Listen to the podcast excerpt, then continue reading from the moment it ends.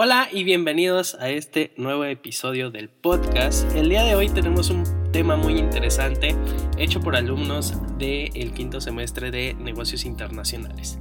Hablaremos un poco del emprendimiento, desde la definición, los antecedentes, eh, qué es lo que está pasando en nuestro país sobre esta parte de emprender, qué tan sencillo, qué tan difícil es, el entorno que se tiene no solo a nivel nacional, sino a nivel internacional y al final un foro sobre las opiniones que tienen los alumnos y un servidor sobre las condicionantes de los emprendedores en el país. Qué tan fácil, qué tan difícil es emprender, qué tanto apoyo hay, ya sea gubernamental o privado, y las diferentes opciones que tenemos para poder acceder a recursos. Así que no se vayan y escúchenos en este episodio del podcast.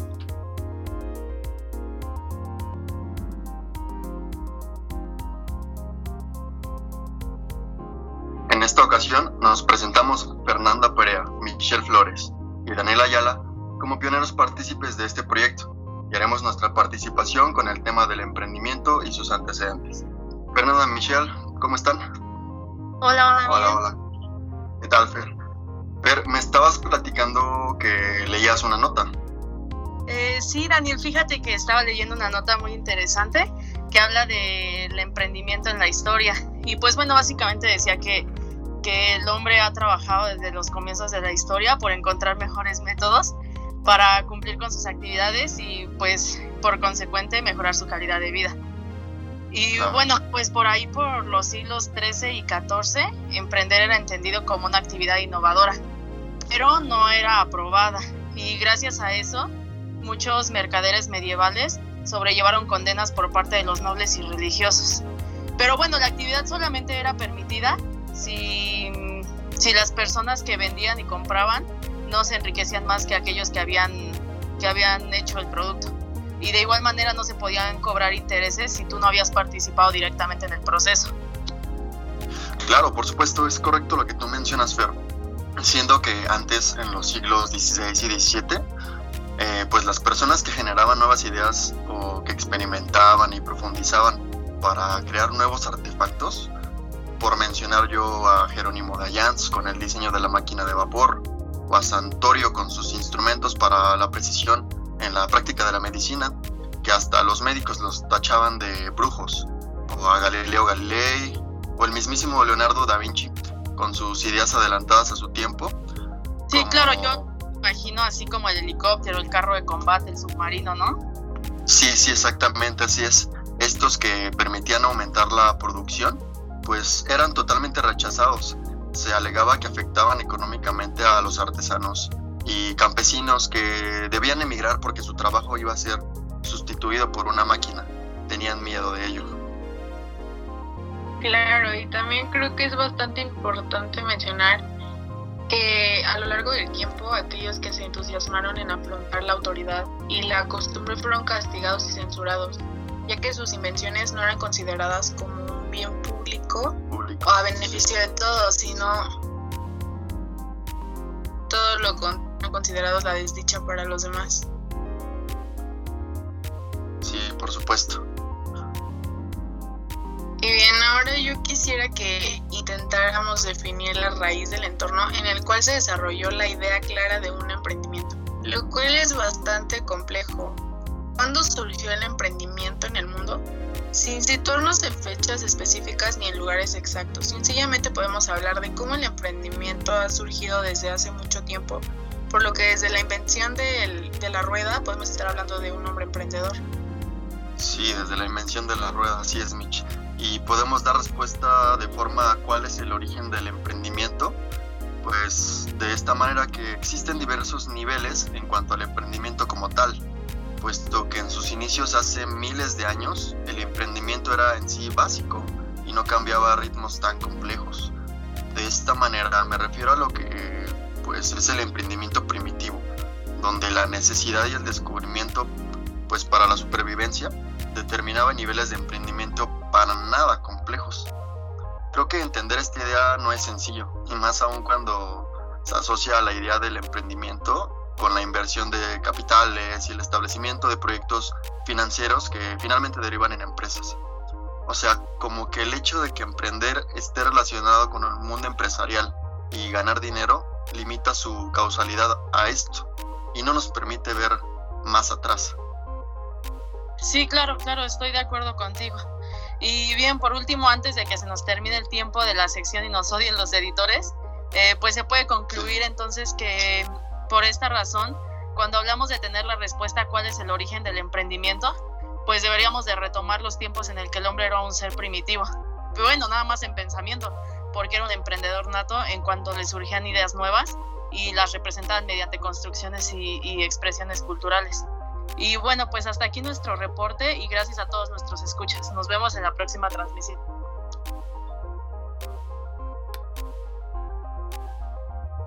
Hola, muy buenas tardes.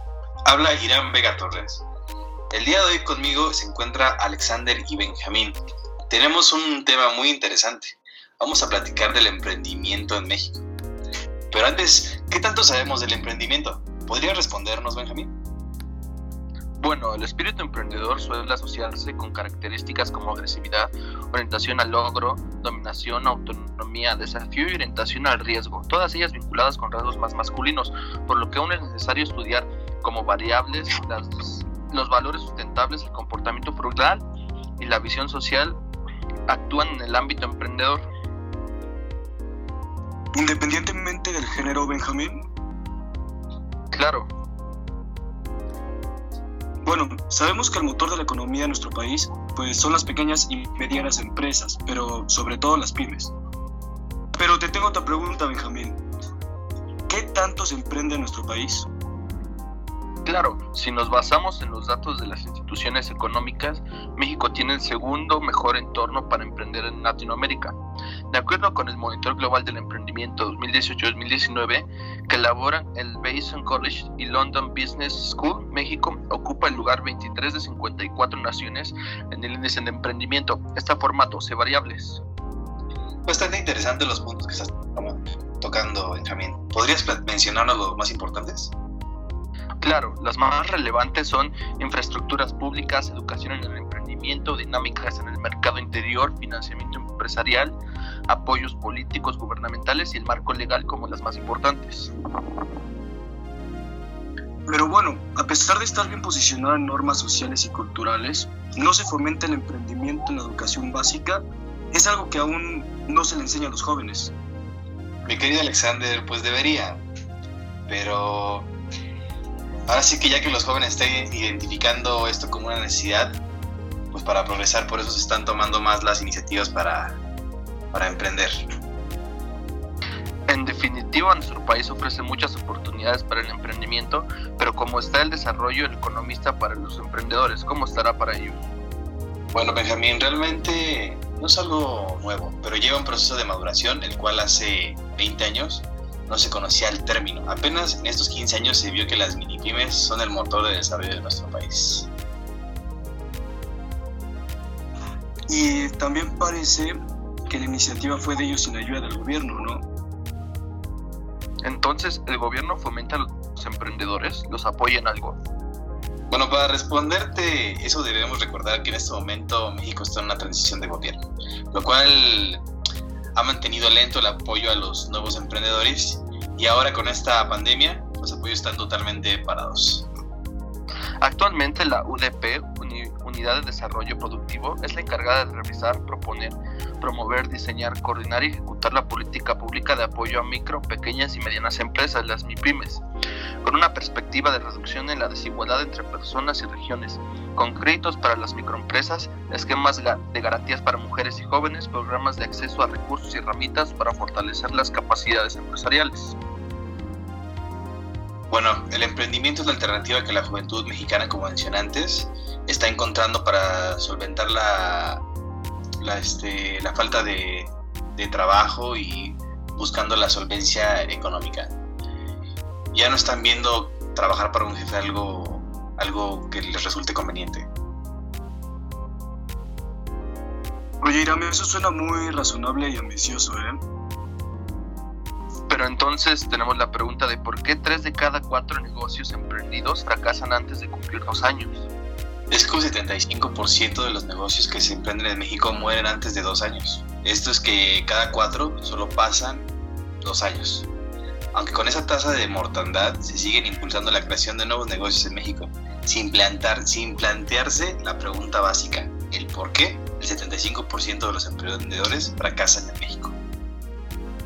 Para responder eso, Irán, debemos basarnos en los estudios especializados donde señalan que las causas son la falta de ingresos, falta de objetivos, mal planeamiento de las ideas del negocio, falta de cálculos financieros, en otras palabras, abran un negocio y para que les vaya bien tienen que vender 20 mil pesos diarios y así sacan la ganancia y viven bien.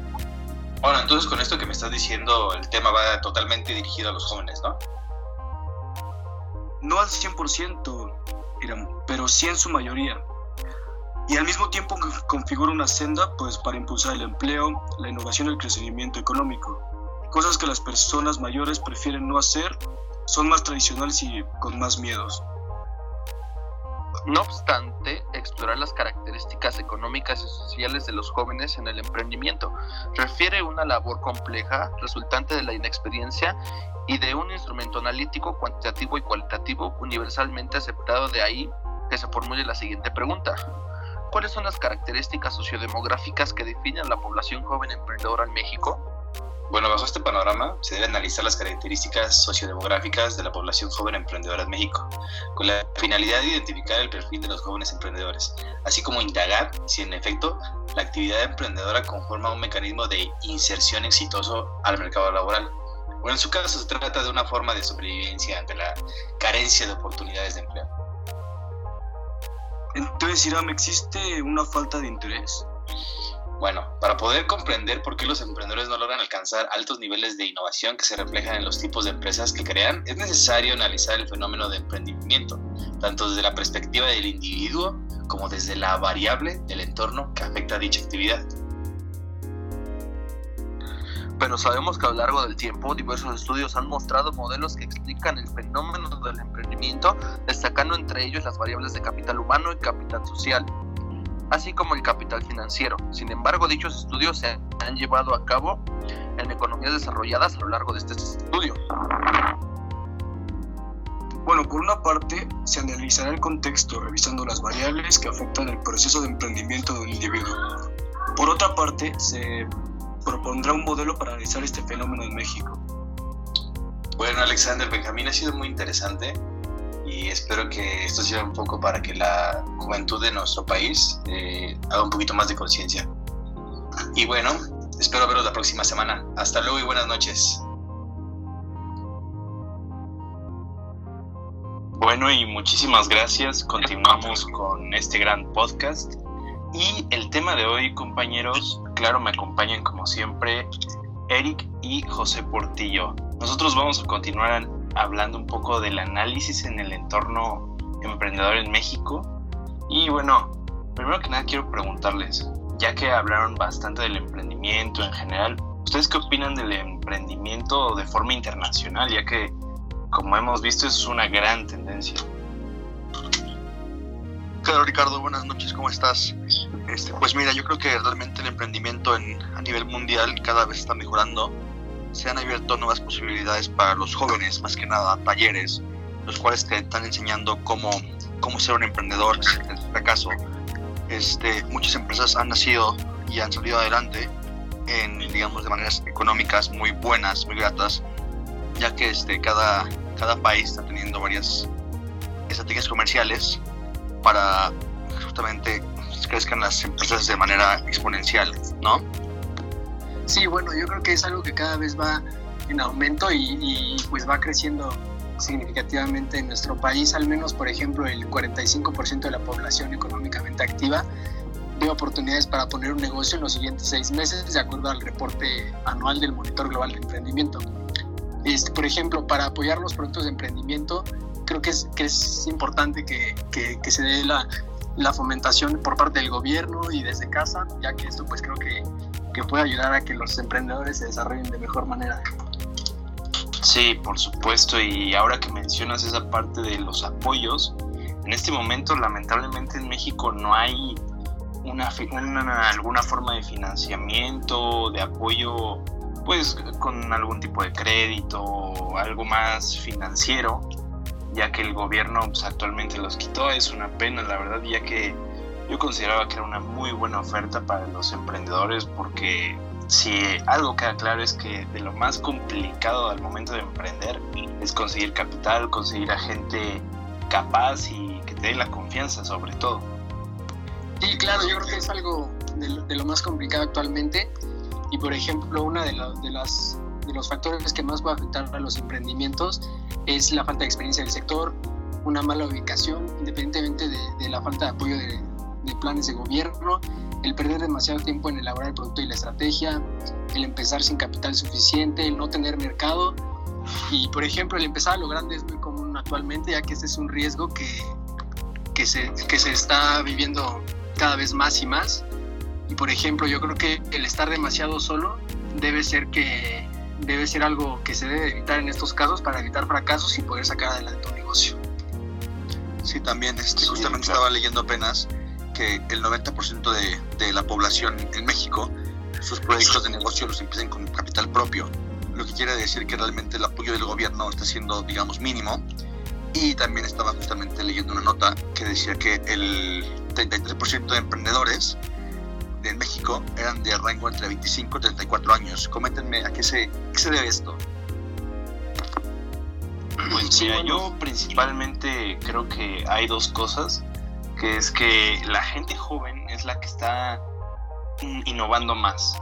¿Por qué? Yo creo que en parte tiene que ver un poco con la edad, la verdad, ya que es más difícil que una persona de 40, 50, 60 años, que ya tiene muchísimas más responsabilidades, familias que cuidar, pues es más difícil que pueda invertir en un negocio que no está 100% seguro si va a funcionar, ya saben, no siempre este, vas a emprender y te va a ir súper bien en la primera y como comentó Portillo, no, no siempre se hace de la mejor forma, siempre hay errores y obviamente en el camino se va, se va mejorando y creo que últimamente hay mucha información en internet, en muchos lados, incluso creo que se ha vuelto una cultura popular bastante grande y en México lo podemos ver con programas como Shark Tank o incluso en memes, o sea, no sé ustedes qué opinen sobre todo esto. Sí, claro, bueno, yo creo que esa es una tendencia que, que se viene viviendo actualmente muy fuerte, porque por ejemplo tengo el dato de que el 78% de los emprendedores emprenden dentro del sector comercio y servicios y el 89% arrancan con dinero propio o familiar. Entonces yo creo que esto pues nos deja muy en claro que, realmente es un movimiento que, está generándose con mucha fuerza y que cada vez, pues, como tú dices, en, en, relación a los memes, las redes sociales, todo eso, pues va tomando como más importancia en general. Sí, claro, también este, pues yo espero que realmente el apoyo aquí en México vaya creciendo cada vez más, porque tenemos muchas personas con visión muy amplia y este, y pues más que nada sí que se animen, ¿no? Que den el siguiente paso para poder realizar un emprendimiento exitoso. Pero bueno, amigos, les agradezco mucho, que tengan buenas noches y aquí, aquí cierro yo. Hola, ¿qué tal? Mi nombre es Diego Patiño y con mis compañeros Fernando y Diego Lucio hablaremos con ustedes un poco acerca del emprendimiento a nivel mundial. Muchas gracias, Patiño. Fíjate que en los últimos años el emprendimiento ha venido generando un alto nivel de importancia gracias a los constantes problemas económicos con que conviven las sociedades en el siglo actual. Las personas sin distinción de edad y posición socioeconómica alguna están en la búsqueda frecuente de adherir a sus vidas mejores y mayores alternativas laborales que propicien independencia y estabilidad económica. Eh, sí, de hecho, con base en lo que dices Fernando, eh, según el informe mundial GEM, que es Global Entrepreneurship Monitor, destaca que el emprendimiento crece en todo el mundo y que predominan las iniciativas impulsadas por oportunidades del mercado. Aunque refleja una disminución en las perspectivas de creación de empleos en todos los niveles de desarrollo económico, GEM es el mayor estudio vinculado a emprendimiento del mundo y se desarrolla de forma ininterrumpida desde 1999, evaluando características, motivaciones y ambiciones de cientos de miles de personas en más de 60 países. Y sí, Lucio, fíjate que llevando de la mano lo que dices sobre GEM, ellos le otorgan a Perú una tasa de actividad emprendedora de 28.8%, superando a Bolivia y a Chile con 27 y 26% respectivamente. Por otra parte, en Estados Unidos hay escuelas para emprendimiento nacionales y, tienen capítulos estatales. Lo que hacen es que asocian la gran empresa con la academia porque es una política de país que siempre está liderada por el gobierno. La academia no solo da cursos, hace el entrenamiento que luego se pone en acción en asociaciones comunales para finalmente llegar a la parte productiva. Sí, también por otro lado en Europa, la Comisión Europea aprobó el año pasado el Plan de Acción sobre el Emprendimiento 2020, que insta a las instituciones europeas y a los gobiernos nacionales a aplicar un conjunto de medidas de carácter legal y político que faciliten la creación de pymes. También un plan que ha tomado como referencia el ejemplo de Estados Unidos y los países asiáticos, donde el porcentaje de individuos que prefieren trabajar por cuenta propia supera el 50% de la población activa y en la Unión Europea apenas llega al 37%. Todo esto que hemos dicho nos lleva a la importancia en la formación de emprendedores y nuevas empresas, que es una prioridad cuando se trata de promover el desarrollo económico y social de los países. El emprendimiento resulta importante por sus efectos positivos en la generación de empleos y en el crecimiento económico. En América Latina, el 28.7% de la población económicamente activa es autoempleada, el 54.8% es asalariada y el 4% es empleadora particular. Entonces, después de comentar un poco de todo esto, podemos llegar a la conclusión de que los niveles de emprendimiento son más altos de lo que nunca han sido en la historia y de que sin duda alguna, en el futuro los pequeños y medianos emprendedores jugarán un papel muy importante en la economía. Y bueno, eso es todo lo que tenemos para la sección de hoy. No sé si mis compañeros tengan algo para agregar o solamente quieran despedirse. Eh, no, no sería todo. Esto es todo por la sesión de hoy y nos vemos en la siguiente sesión.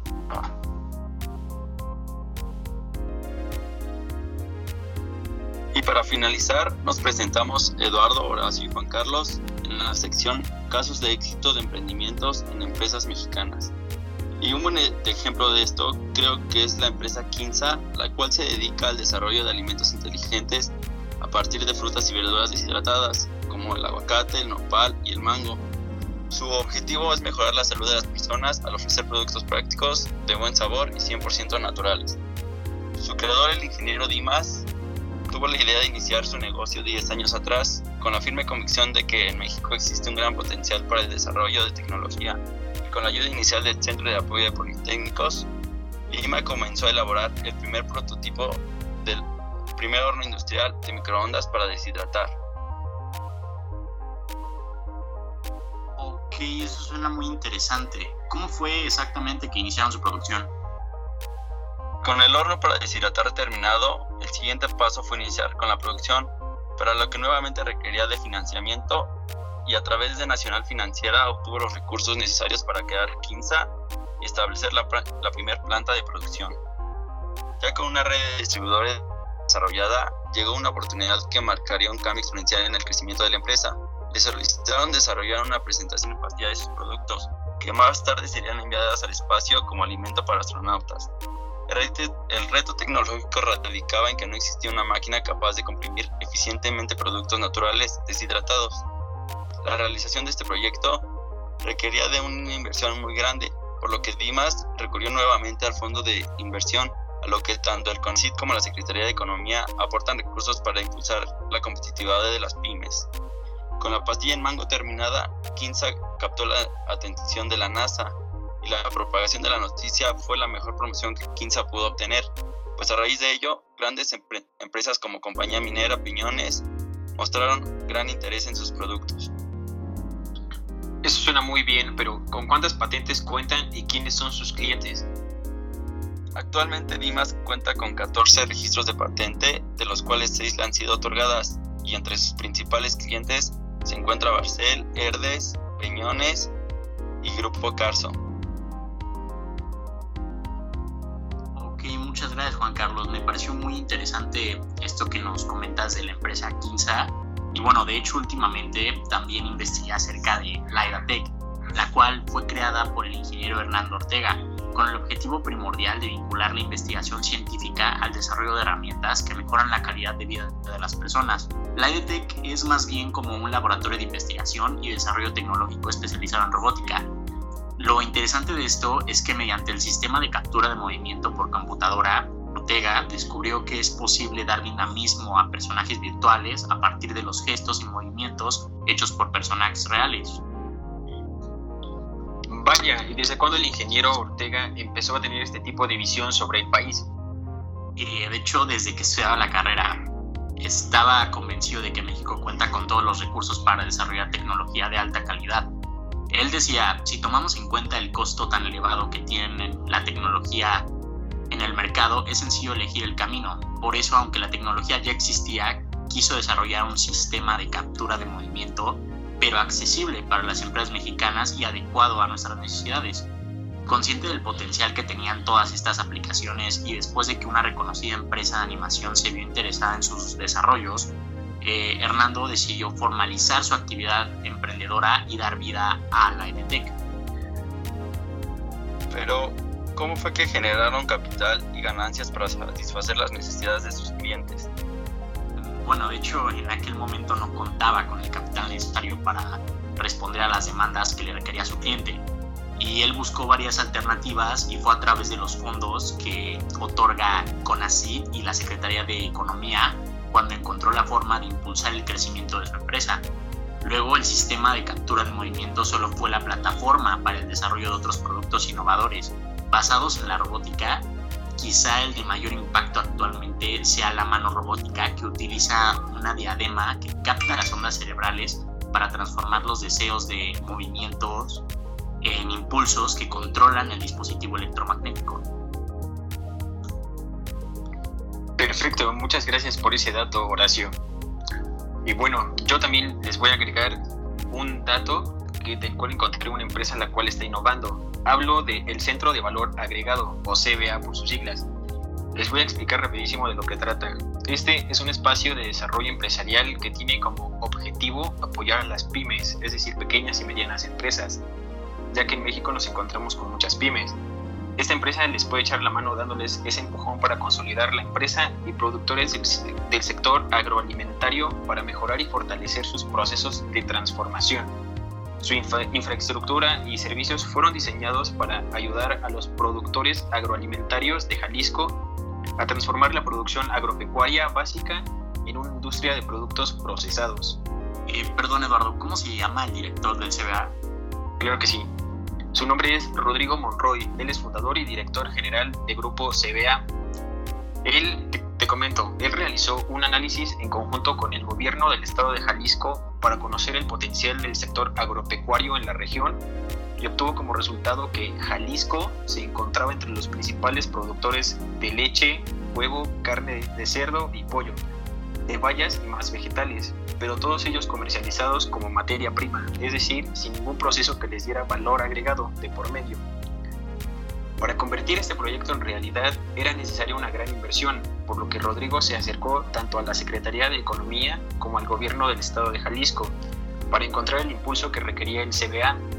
El proyecto fue considerado como estratégico y recibió recursos de ambas instancias para su construcción y equipamiento, los equipos que se adquirieron con el apoyo del fondo son herramientas que permitirán consolidar el crecimiento de todo el sector agropecuario en la región.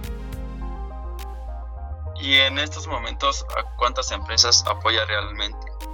Claro, también te tengo el dato. Actualmente el Centro de Valor Agregado apoya a 35 empresas que se encuentran en diversas etapas de desarrollo y su ocupación se encuentra al 60% en el área de incubadoras y de 50% en el área de maquila, por lo que el trabajo y las negociaciones aún continúan.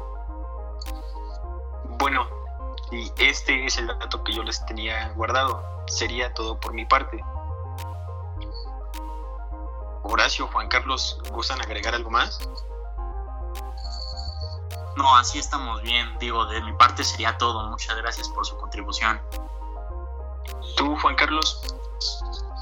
Y bueno, solo para agregar una cosa, creo que en nuestro país existen muchas oportunidades y muchas instituciones que nos podrán ayudar para crear y, ser emprendedores en nuestro país. Perfecto.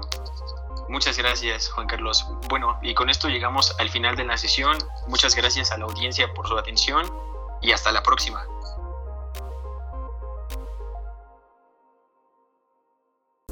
Y bueno, para terminar el podcast del día de hoy sobre el tema de emprendimiento, vamos a discutir un poco sobre el tema central que nos aboca a haber analizado todos estos temas. Entonces, el tema que vamos a analizar es qué tan difícil o qué tan fácil es emprender en México. Entonces, Irán, ¿tú qué opinas? ¿Es fácil o es difícil emprender en México? Hola Pedro, ¿cómo estás? Pues yo creo que actualmente es fácil. La verdad es que me parece impresionante que cada vez más la juventud se esté animando a emprender, esté perdiendo ese miedo. La verdad, antes, yo creo que ya todos sabemos, los que fuimos de 1990, que nuestros padres nos metieron como en una zona de confort y como que no nos daban ganas como de hacer nada ni de trabajar. Ahora yo creo que ya la necesidad de buscar esa independencia, por así decirlo, económica, financiera, nos está, está haciendo que la juventud pues decida, ¿no? Moverse más y está perdiendo el miedo y la verdad me parece muy, muy este, impresionante. No sé qué piensan ustedes. Yo creo que tomas un punto muy importante, ¿no? Sobre todo en la actualidad, con lo que estamos viviendo de la pandemia. La verdad es que las empresas se han visto en la necesidad incluso de recortar personal y no se han generado nuevos empleos. Entonces esta parte de generar tus propios ingresos, esta parte de buscar eh, generar tu propia empresa para poder sustentar a una familia, para poder sustentarte a ti mismo, pues es una prioridad en la actualidad, ¿no? Entonces, Ricardo, ¿cómo ves las condicionantes del emprendimiento de aquí hacia adelante después de la parte pandémica? Pues me parece muy interesante, yo creo que van a pasar muchas cosas, ya que si vemos el contexto histórico, normalmente cuando pasan tragedias, crisis económicas, guerras o cualquier efecto grande, al final siempre terminan haciendo empresas nuevas o, también obviamente terminan cerrando muchas, pero yo creo que va a haber mucha innovación, sobre todo en el lado de Latinoamérica, que no estábamos tan acostumbrados en su mayoría, claro, a hacer compras en línea y que incluso por necesidad ahora sale esa opción yo creo que muchas empresas se van a especializar en esas áreas. También yo creo que muchas empresas se van a enfocar a, tecnologías del futuro tomando en cuenta cosas que nunca se habían tomado en cuenta. Y yo creo que es muy importante, sobre todo para nuestras generaciones que van aprendiendo y vamos viendo cómo va avanzando todo, vamos a tener una idea más real de cómo, cómo va a ser hacer una empresa desde cero y sobre todo después de, la pandemia. Tocas un punto muy importante Ricardo, sobre todo en esta adaptación de los nuevos emprendimientos mucho más a la parte digital que a la parte física, ¿no? Entonces, Eduardo, platícame un poco cómo ves esto de la adaptación hacia la parte digital, porque hay muchos eh, o muchas empresas que todavía no se acercan a esta parte o esta herramienta para poder fortalecer su empresa. Claro que sí, Pedro. Mira, yo opino que, bueno, está demostrado que ahorita muchas empresas ya se han tenido que adaptar a poder crear una página web para poder continuar con sus ventas y poder continuar con sus ingresos y pues para poder mantener a sus empleados porque igual se les tiene que dar un tratamiento, un mantenimiento por así decirlo. Entonces, ahorita muchas empresas que no contaban con esa página web se tuvieron que adaptar gracias a la pandemia y esto fue en parte benéfico, ya que tienen más conocimiento y aparte pueden ampliar su mercado.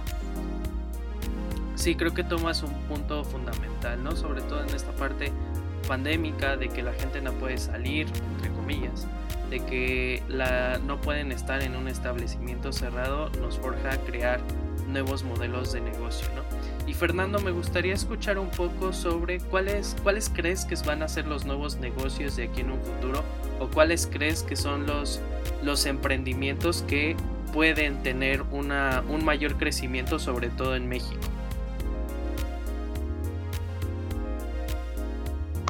Pues yo creo que está en la parte del comercio en línea. Por ejemplo, este un ejemplo podría ser que muchos restaurantes ya este, bueno, que no tenían como dice Eduardo la página web o este o estaban incorporados a a Uber Eats y todos esos tipos de servicios, este, pues están como anexando para pues poder con sus ventas, ¿no? Como igual toca el tema, Eduardo, de la parte de, de la pandemia. Entonces, pues todo el tema del e-commerce y, este la adaptación. Cierto, Fer. Creo que esta parte de la adaptación es, como dice el dicho, ¿no? Renovarse o morir. Y finalmente creo que un punto fundamental y más allá de la pandemia, también algo que está pasando mucho en México y sobre todo en la ciudad de México, que es donde estamos radicando, es esta parte de, del movimiento feminista, ¿no? Que ha venido a afectar eh, a muchos negocios, a muchos emprendimientos, pero que al final es un movimiento que tiene su razón de ser y que es un movimiento que busca luchar sobre todo y erradicar el machismo que todavía se tiene en gran parte del país, ¿no? Y esto, Mitch, quisiera hablarlo un poco contigo. ¿Cómo ves las oportunidades de las mujeres en el ambiente empresarial, en el ambiente para crear un modelo de negocio lo suficientemente fuerte y apoyado por la sociedad en la que vivimos? Sí, pues la verdad es que sí, la mujer ha sufrido bastante en este tema del machismo, la desigualdad de género, pero pues también hay que aceptar que, que hay un empoderamiento innegable de las mujeres en los últimos años, que, que hoy en día podemos ver a más mujeres teniendo puestos pues importantes, ¿no? Puestos directivos dentro de grandes, grandes empresas o mejor aunque son eh, mujeres emprendedoras. Y bueno, pues sin duda es muchísima satisfacción para mí y yo creo que para todas las mujeres en general el ver que poco a poco pues se siguen rompiendo estas barreras que, que antes nos impedían crecer profesionalmente.